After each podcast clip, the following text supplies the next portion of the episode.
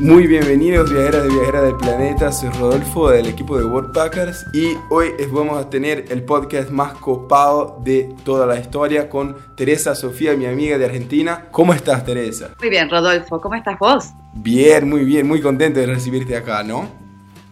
Sí, muchas gracias, un placer para mí. A vos. Bueno, hoy el 25 de junio de 2018 vamos a tratar el tema Viajando sola por vez primera una experiencia de voluntariado en el Ecolodge Parque Nacional Yasha, Guatemala. Bueno, os explico un poco qué hacemos. Woodpecker conecta personas con proyectos voluntarios alrededor del mundo y que esté precisando de algún tipo de ayuda. Uno puede intercambiar sus habilidades para alojamiento y comida, conocer personas, ahorrar plata y vivir la mejor experiencia. Así que bueno, Teresa viajó como voluntaria por un mes y medio en un ecolodge en Guatemala y vivió una experiencia emocionante e inspiradora que yo tuve la, la oportunidad de conocer eh, el domingo que pasó en Buenos Aires. Y bueno, la invité para que pueda compartir con más gente, ¿no? Así que genial. Entonces, una vez más, muy bienvenida Teresa. Y para empezar, si puedes, cuéntanos un poco al respecto de ti. O sea, ¿qué hacía antes de decidir viajar y en qué momento de su vida estaba? ¿Cómo fue todo eso?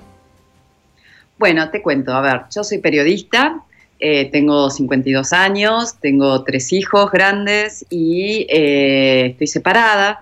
Entonces, en octubre del año pasado, el papá de mis hijos eh, me preguntó si se podía ir a pasar las fiestas con ellos a ver a su familia fuera de, Argentina.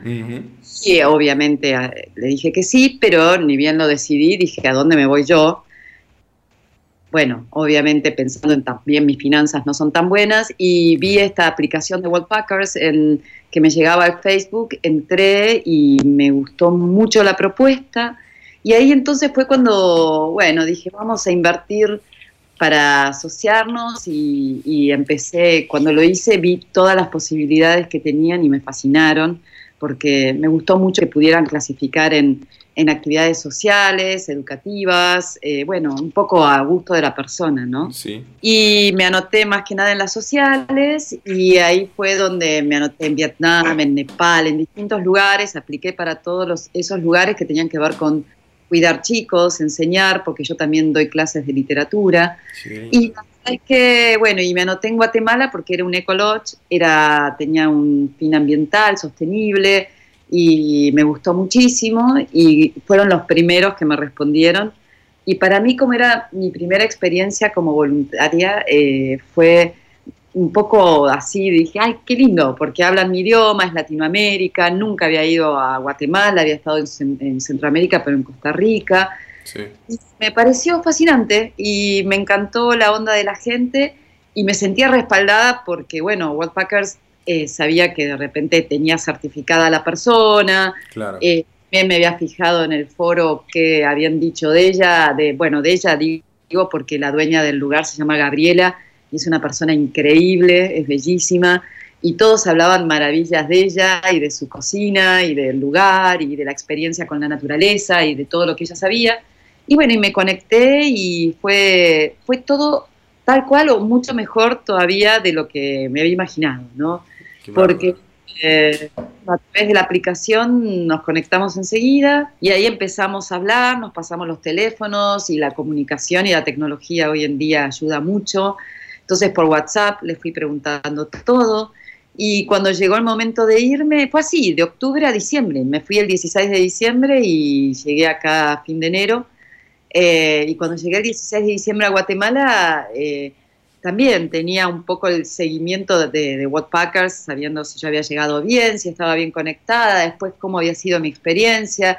Entonces estaba como, nada, segura, tranquila, ¿no? Con el tema, porque también sabía que si no me gustaba me podía ir, iba a tener la posibilidad de que me, me, apoyaran unos días hasta encontrar otro lugar.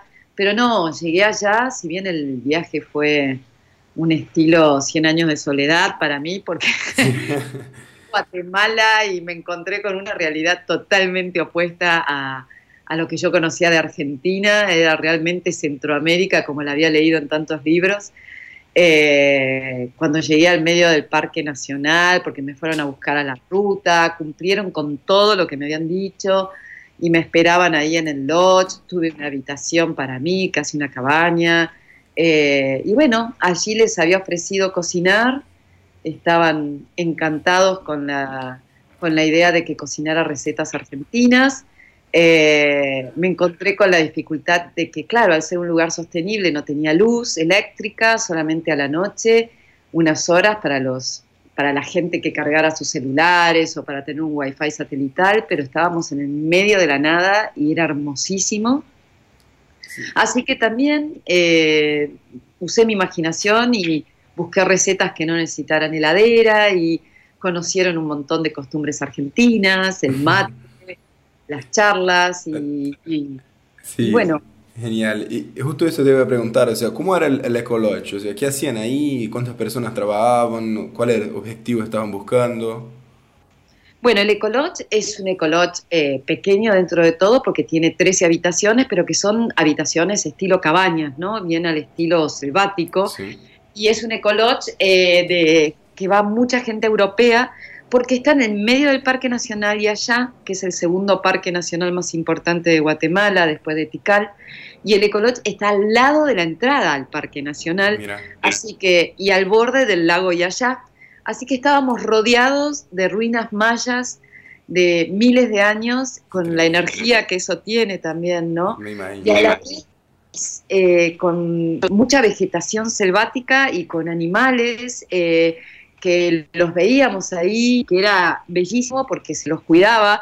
Eh, obviamente se cuidaba mucho el ruido, ¿no? que no haya impacto ambiental a partir de los ruidos que, se hagan. De hecho, al no haber electricidad no había tampoco tanto ruido. ¿no?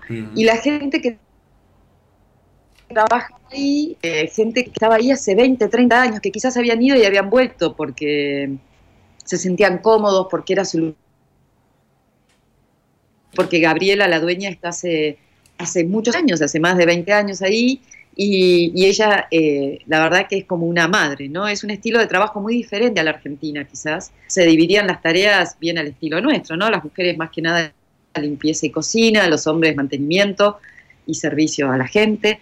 Y la gente que iba eran más que nada europeos, pero más interesados en la antropología, en la naturaleza. Entonces era un ambiente bellísimo de gente.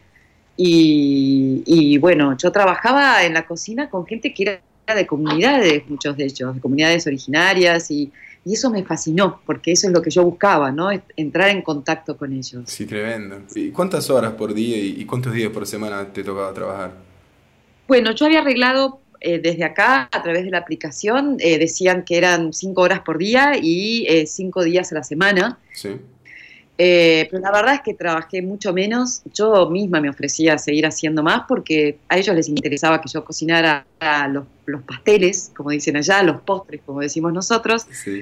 Y, y después me quedaba aprendiendo un poco también de lo que cocinaban allá o ayudaba con los almuerzos cuando había que servirlos, pero lo hacía yo por motus propios, no porque me lo pidieran yo me iba después los días libres que tenía, que eran dos, tres días, que era todo un tema salir de ahí también, ¿no? Tenía que conseguir quien me sacara hasta la ruta y generalmente ellos me ayudaban a, conseguirlo o en un caso me llevaron. Pero, y en esos días libres me iba a recorrer Guatemala y hasta ellos me asesoraban, Gabriela me asesoraba dónde podía ir, eh, si tenía que quedarme un día más, ella misma me decía, quédate un día más y aprovechalo.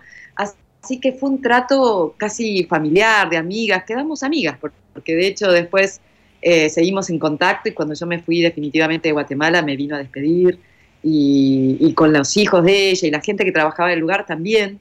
Al principio es gente muy sencilla y gente muy, eh, muy lejana de Argentina, entonces estaba muy callada ¿no? y como reticente a mi presencia, pero después fue maravilloso. Después ya se reían de mi mate, se reían de mis costumbres, que, que yo no estaba acostumbrada a desayunar tan fuerte, ¿no? Como el resto de Latinoamérica. Acá en Argentina, vos lo sabés, tomamos café, medialunas o mate, y ellos comen huevos y café y frijoles y de todo. Y yo, bueno, se reían, yo me iba con mi mate al lago a escribir temprano y bueno, lindo, fue un intercambio cultural hermosísimo y la verdad es que volvería a ser en distintas partes del mundo. Fue como el inicio de lo que tengo ganas de hacer más adelante, de seguir haciéndolo. Qué lindo, qué bien. Así que bueno, cuando los tenías libres, lograste conocer Guatemala también, ¿o no? ¿Te faltó tiempo? Claro, claro, elegí lugares, obviamente que no me quedaran a mucha distancia de ahí, pero sí, me fui un fin de semana a Tikal, que estaba relativamente cerca. Después otro fin de semana me fui a lo que era el Caribe guatemalteco, que también era bellísimo. Otro fin de semana me fui a la isla de Flores a quedarme, que es también lindísima y había un festival. Eh, sí, sí, me dediqué a viajar porque quería aprovechar mis días libres ahí y, nada, y después volvía y, me iban a buscar a la ruta o conseguía la forma de llegar, porque bueno, era un lugar eh, que era hermosísimo, pero difícil de acceder, pero me facilitaban todo y me sentí muy segura siempre, siempre, siempre. Es decir, me sentí segura porque me cuidaba, porque a la vez al conocer a toda esa gente me ayudaban a que, qué cosas debía hacer y qué no.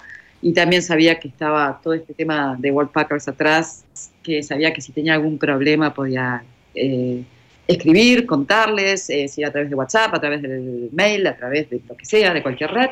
Así que fue una experiencia que se recomiendo a, a todo el mundo. De hecho, cuando llegué, mis amigas que me miraban con mucha desconfianza, que irme a esta edad sola y por como voluntaria, eh, después todas estaban muy interesadas en anotarse porque es una forma además económicamente lindísima, porque en el lodge no pagaba nada, ni por mi estadía, ni por mi comida, tal cual lo habían dicho. Me sentía muy segura y que realmente ellos también me ayudaban mucho a, aconsejándome dónde ir, cómo ir, eh, de qué manera, bueno, a qué cosas tenía que tenerle cuidado, pero bueno, uno viniendo también de países latinoamericanos sabe también cómo manejarse y, ya, está acostumbrado. ya estás acostumbrado, sabes los códigos y, y la verdad es que sí, por otro lado lo que te contaba es que no, lo, también lo, maravilloso es desde lo económico, ¿no? Esta oportunidad de viajar así porque la verdad es que no tuve que pagar nada de mi estadía, ni de mi comida, ni de nada. Es decir,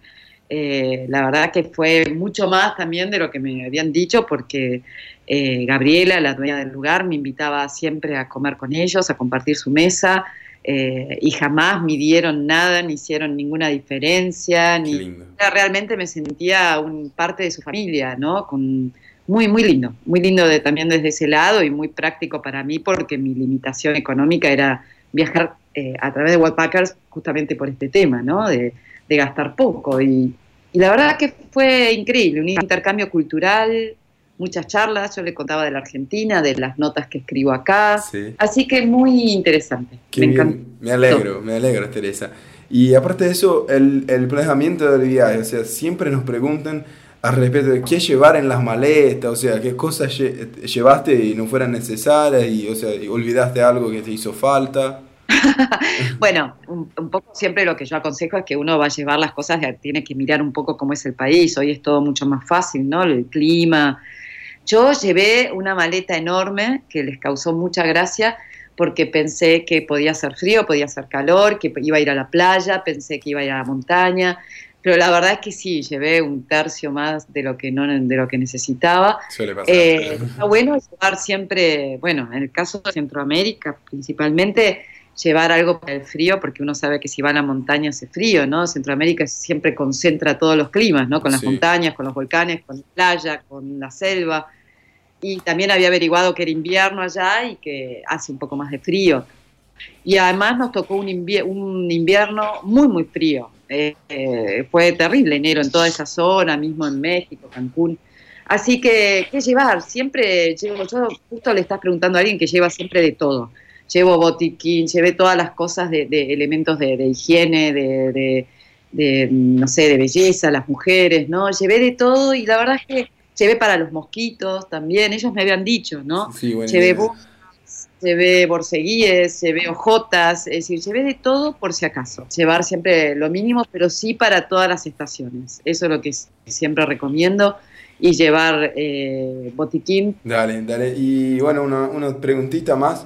Bueno, después de vivir toda esta experiencia, ¿Cómo cambiaste? O sea, ¿qué diferencia, diferencia hizo esto en, tu subida hoy? Mira, eh, en mi caso en especial, eh, yo te conté, yo no era una persona de, ir de mochilera o de voluntaria a los 20 años, ¿no? Y eh, sí, me encanta la naturaleza y me gustaba el, tipo de turismo así más en el campo o, más aventurero, pero no de ir de voluntaria y realmente lo que me me mostró esta experiencia es que se puede viajar sin, tener que tener mucho dinero, eh, que llegas a una experiencia cultural quizás mucho mejor que viajando con dinero, porque uno va a hoteles, va a tours, va a lugares que ya están preparados para el turismo. y de esta manera uno convive con la gente del lugar, y bueno, obviamente tiene que buscarlo, ¿no? Y le tiene que gustar, pero eh, convivís con la gente del lugar, aprendés de sus costumbres, entendés mucho mejor ese país,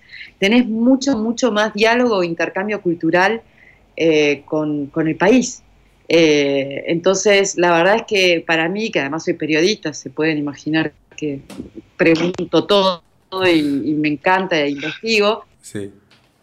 Entonces, eh, lo haría por muchos lugares más, una forma casi te diría hasta democrática, ¿no? Porque uno puede viajar a estos lugares, quizás lo que más le va a salir es el pasaje, pero el resto es por y, y tener ganas de conocer el país desde un lugar mucho más lindo, mucho más íntimo. Dale, perfecto. Tremenda experiencia, Teresa. Muchísimas gracias por compartirla con nosotros. Por supuesto, me encanta. Va, va a ser siempre guardada como la primera y gran experiencia mía como voluntaria. Qué bien, qué bien, me alegro, ¿viste? Así que que esté muy bien y bueno, nos hablamos. Gracias por su tiempo, ¿no? Gracias a vos, ¿eh? Hasta luego. Hasta luego, saludos, chao. Buenos días viajeros, hoy charlamos con Teresa de Argentina que nos contó cómo fue voluntariar en un proyecto ecológico y su experiencia como mujer sola en otro país. Teresa es una prueba de que vos también puedes arrancar con sus sueños y vivir una experiencia única e inolvidable ahora. Bueno, espero que les haya gustado nuestro tercer podcast. Si tenés algún tema respecto al cual gustaría escuchar, envíenos y trabajaremos para producirlo para ustedes. Hasta el próximo lunes y no dejes de seguirnos en nuestro canal de SoundCloud, Instagram, Facebook y YouTube para recibir a diario informaciones imperdibles de viaje. Si te quedó alguna duda, entra en nuestra comunidad en la plataforma o aplicación o también en la comunidad de Facebook Woodpeckers Community. Puedes hablar con nosotros por mail e Instagram, como quiera. Deseamos que usted realice la mejor experiencia de su vida. Ahí nos vemos. Gracias. Chao.